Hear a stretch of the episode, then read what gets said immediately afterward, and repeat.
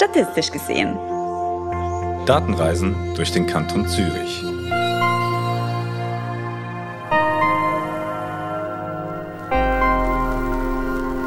Alle fünf Jahre erhebt der Bund, wie lange und wie weit wir uns fortbewegen, ob wir mit dem Zug oder mit dem Auto ins Büro fahren und ob wir denn auch aufs Velo steigen, wenn es morgens mal regnet.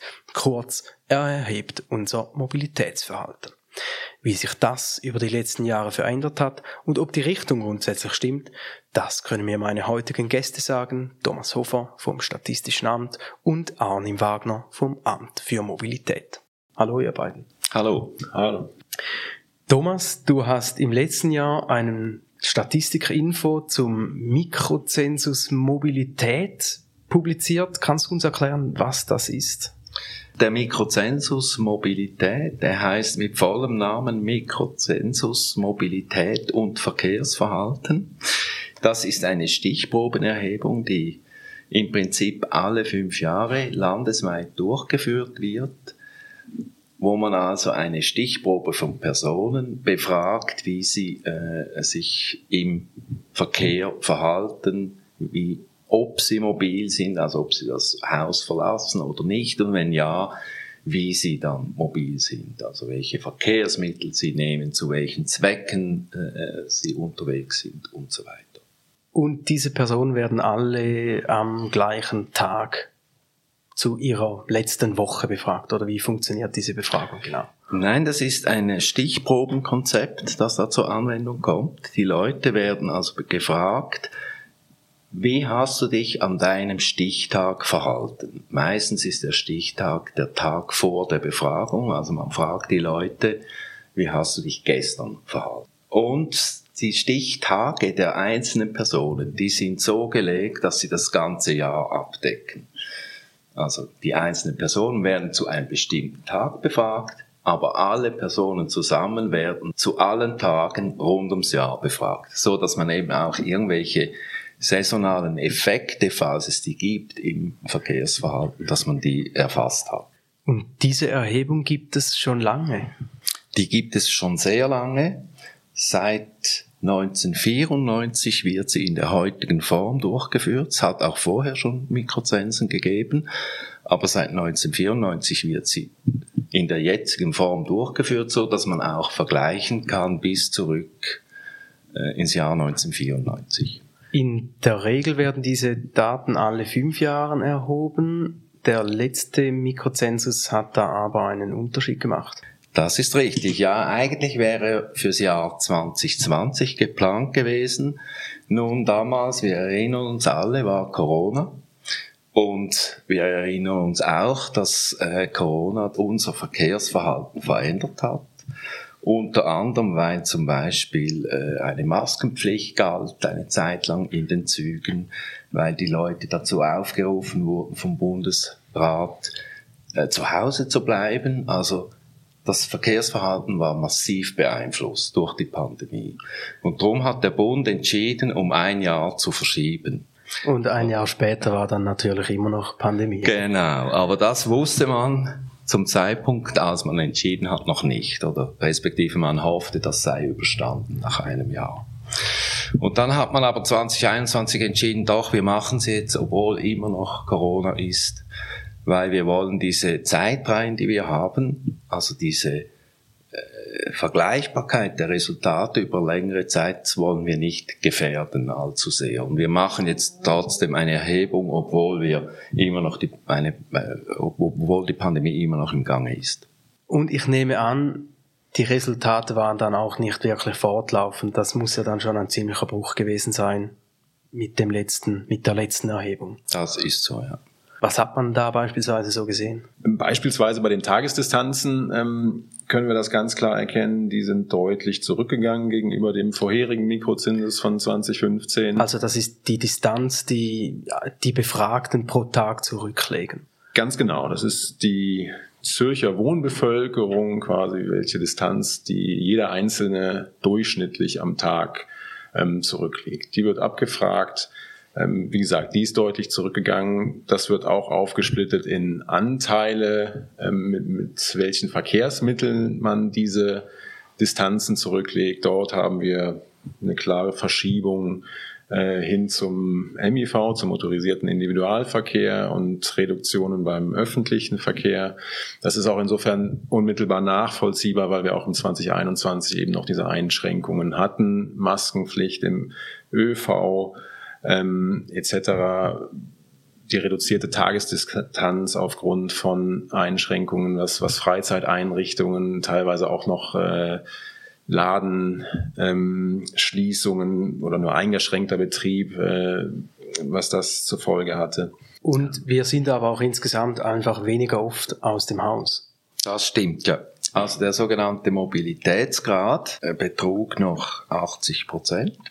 2021. Der Mobilitätsgrad besagt, ob ich aus dem Haus gehe an meinem Stichtag oder nicht.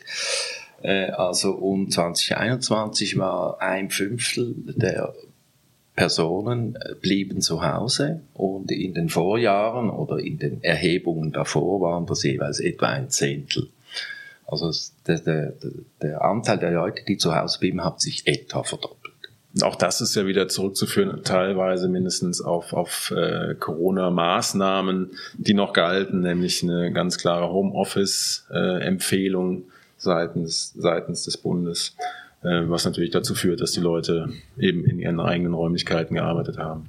Bei der Zusammensetzung habt ihr erwähnt, dass der ÖV gelitten hat, mehr motorisierte Individualverkehr. Ist das ein Trend, den man ganz grundsätzlich auch vor Covid beobachten konnte oder wie hat da die Situation ausgesehen? Vor Covid ähm, war der Trend eigentlich genau umgekehrt. Das heißt, der ÖV hat Anteile äh, gewonnen gegenüber dem MIV. Ähm, das entspricht auch den Zielen, die wir im Kanton verfolgen, also den politischen Zielsetzungen im Sinne einer klimafreundlichen und flächeneffizienten Mobilität, also insbesondere in den, in den städtischen und urbanen Räumen, wo wir das anstreben, also eine Stärkung des, des öffentlichen Verkehrs und auch des äh, Fuß- und Veloverkehrs. Und eben Corona hat das ähm, ja deutlich gestört, diese bisherige Entwicklung. Ähm, momentan sind wir dabei, dass sich das wieder langsam dem Vor-Corona-Niveau annähert. Aber was dann tatsächlich davon übrig bleibt, das bleibt noch abzuwarten. Also gewisse Tendenzen aus dem ähm, ja, aus den Corona-Maßnahmen, also Stichwort Homeoffice, die können wir auch heute noch beobachten. Das können wahrscheinlich auch viele für sich selber nachvollziehen. Ähm, das ist einfach geblieben, dass man oder viele noch äh, immer tageweise oder, oder vereinzelt zu Hause arbeiten, dass man Geschäftsmeetings beispielsweise digital abhält und nicht mehr unbedingt äh, physisch irgendwo hinfahren muss. Und das äh, kann man in den Zahlen natürlich auch ablesen. Diese Verkehrsanteile betreffen aber jetzt primär die Tagesdistanz. Also das ist der Anteil an zurückgelegter Distanz. Gibt es da noch andere Werte, die wir messen? Das ist richtig, ja. Das, was wir jetzt erwähnt haben, das war der Anteil an der Tagesdistanz.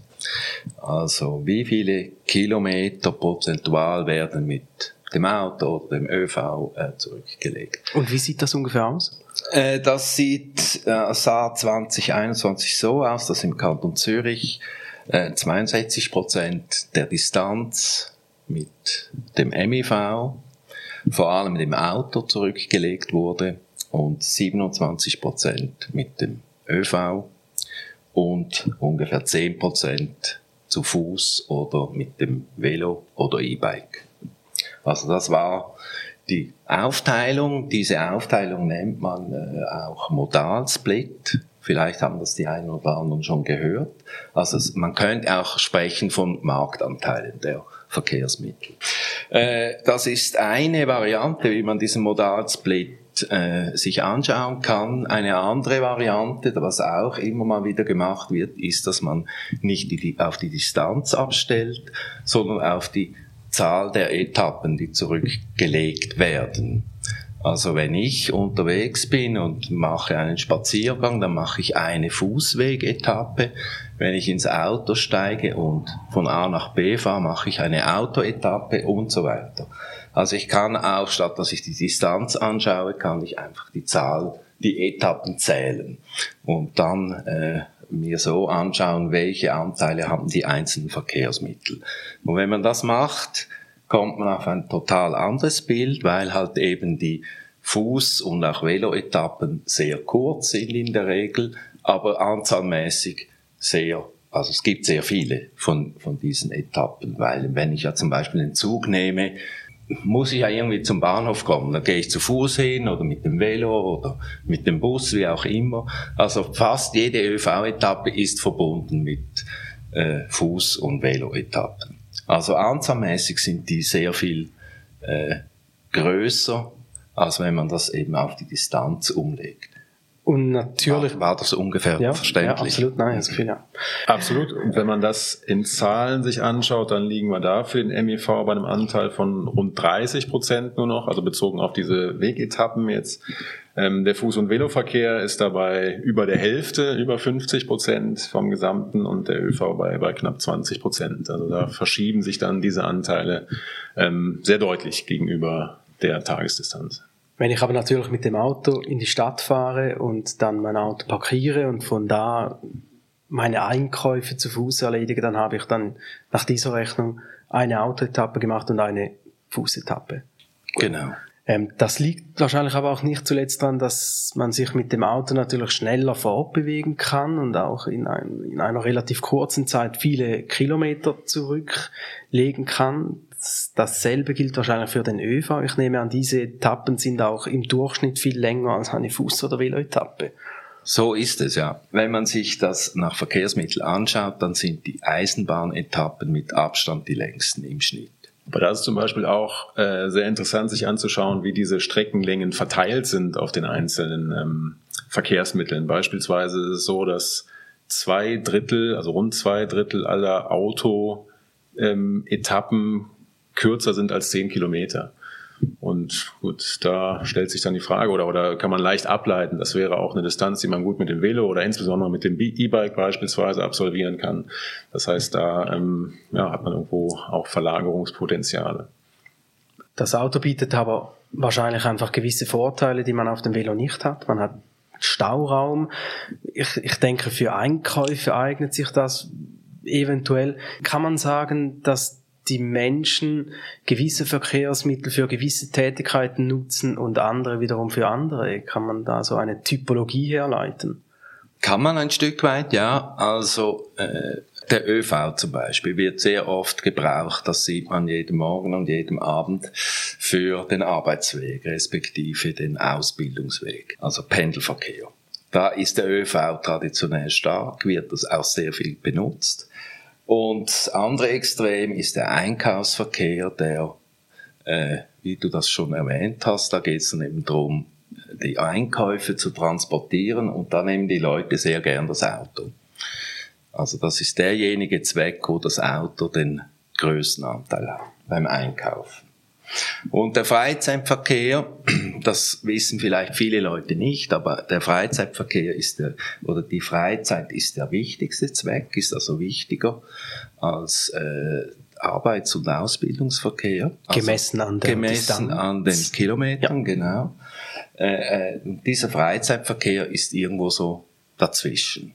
Es gibt natürlich viele Leute, die mit dem Auto unterwegs sind, aber auch zum Beispiel eine Velotour zählt halt zum Freizeitverkehr. Dann bin ich mit dem Velo unterwegs, mache vielleicht eine große Tour. Das schenkt dann durchaus ein auf individueller Ebene äh, für, die, für meine Kilometerzahl. Aber insgesamt das Auto am wichtigsten, wichtigsten für den Freizeitverkehr? Insgesamt ja. Also das gilt eigentlich für alle Verkehrszwecke außer für den Ausbildungsverkehr. Der, also eben die, die Reise zur Uni oder zur Schule, äh, zum Teil auch altersbedingt gar nicht möglich im Auto. Äh, und da ist der ÖV am stärksten, aber sonst bei allen anderen Zwecken, sogar beim Pendelverkehr, ist das Auto ein bisschen bedeutender als der ÖV. Wenn wir nochmal auf die Anzahl gemachter Kilometer zurückkommen, wir sehen da, dass das Auto äh, ist das wichtigste Verkehrsmittel für Herr und Frau Zürcherin. Wie sieht das denn aus im Vergleich zu anderen Kantonen und anderen Regionen in der Schweiz? Ist die Situation da ähnlich oder identisch? Der ÖV-Anteil im Kanton Zürich ist äh, schon verhältnismäßig hoch, also deutlich über dem schweizerischen Durchschnitt, ist natürlich dadurch begründet, dass wir hier städtische Strukturen haben, also mit der Stadt Zürich äh, als, als attraktiven äh, Standort, Wirtschaftsstandort mit vielen Arbeitsplätzen, ähm, mit einem sehr attraktiven ÖV-Angebot, ähm, was da genutzt werden kann.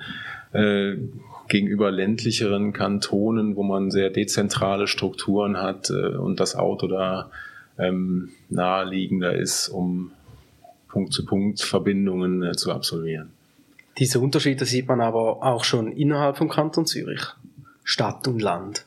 Das sieht man ganz klar. Also gerade in der Stadt Zürich ist der ÖV-Anteil ähm, sehr hoch. Also wenn man hingegen im, im Weinland schaut oder so, dann, dann äh, trifft man dort auf einen zunehmenden äh, MIV-Anteil. Man sieht es zum Beispiel auch am Motorisierungsgrad. Ähm, also Motorisierungsgrad, das sind die Anzahl der eingelösten Fahrzeuge pro 1000 Einwohner, eine statistische Größe. Ähm, die liegt ähm, im Kanton Zürich irgendwo bei 480, wenn ich das richtig im Kopf habe. Schweizweiter Durchschnitt ist irgendwo 540. Also auch da ähm, sieht man ja, deutliche, deutlich äh, etwas anderes Bild gegenüber dem Durchschnitt.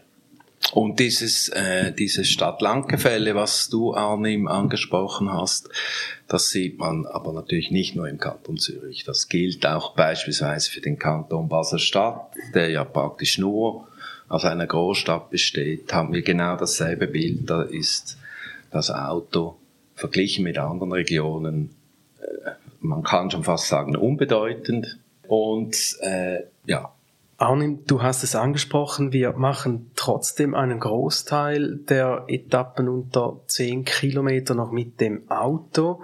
Ähm, du siehst da noch etwas Verbesserungspotenzial, Verbesserung dahingehend, dass auch das Gesamtverkehrskonzept im Kanton Zürich eigentlich den Anteil des motorisierten Individualverkehrs verringern will und mehr Kilometer, mehr Etappen mit dem Velo zu Fuß oder mit dem ÖV ähm, sehen will. Kommen wir dahin? Das ist richtig. Also grundsätzlich ähm, sind im Gesamtverkehrskonzept vom Kanton Zürich Ziele verankert, die die eine Verlagerung hin zum öffentlichen Verkehr und auch zum Fuß- und Veloverkehr, insbesondere in den städtischen, in den urbanen äh, Bereichen anstreben, äh, letztlich aus, aus Klimagründen, CO2-Ausstoß und, und auch äh, hinsichtlich der Flächeneffizienz, ähm, wo diese Verkehrsmittelarten einfach sehr viel vorteilhafter gegenüber dem MIV sind. Ähm, wir können diese Tendenz in den letzten Jahren leicht vor, äh, nachvollziehen, dass wir eine Steigerung des ÖV-Anteils feststellen konnten vor Corona. Ähm, das Pendel schlägt jetzt langsam wieder zurück oder es normalisiert sich wieder im Sinne von vor Corona. Wir kommen dahin zurück und möchten da natürlich auch wieder anknüpfen, was die Entwicklung angeht und sie nach Möglichkeit noch steigern. Also wenn man das Klimaziel Netto Null 2040 oder 2050 spätestens anschaut, dann ist da noch ein langer Weg vor uns und äh, da hat es dann noch Potenzial für weitere, für weitere Steigerungen dieser Anteile haben wir überhaupt noch die Möglichkeiten, Kapazitäten auszubauen, um diesem Netto-Null-Ziel näher zu kommen, beispielsweise beim ÖV? Wir kennen das, die Züge, die Busse, die sind morgens und abends zu Stoßzeiten voll. Haben wir genug Platz? Gibt es noch Möglichkeiten, da sich weiterzuentwickeln? Ein Punkt, du sagst es gerade, in den Stoßzeiten sind die Züge voll. Wenn man in die Randzeiten schaut, dann sind sie weniger voll, dann sind sie nicht ausgelastet. Dort haben wir tatsächlich noch Kapazitäten. Das heißt, ein Ansatzpunkt kann auch sein, ähm, flexible Arbeitszeiten beispielsweise anzustreben, sodass eben nicht jeder um sieben Uhr morgens seinen Weg antritt zur Arbeit, sondern vielleicht später und sich das Ganze entzerrt und besser über den ganzen Tag verteilt. Das sehen wir sowohl im ÖV als auch auf der Straße im Übrigen.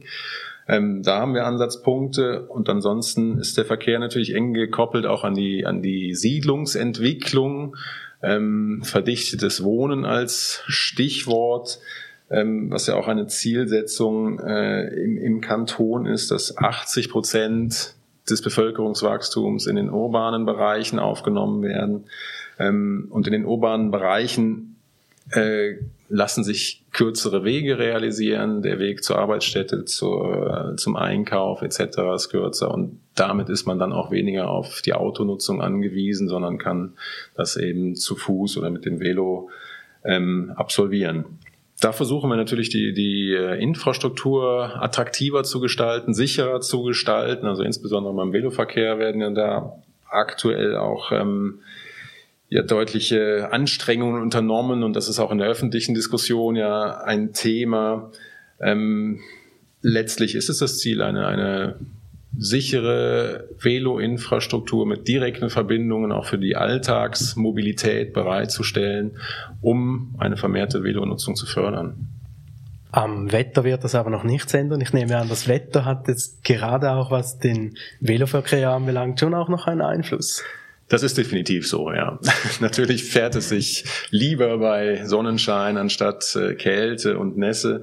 Nichtsdestotrotz hat da auch die Velo-Infrastruktur einen äh, maßgebenden Anteil. Also auch bei schlechtem Wetter, bei einer guten Infrastruktur ähm, lässt es sich gut fahren und man sieht es ja auch in, in äh, europäischen Ländern, wenn man nach Holland schaut.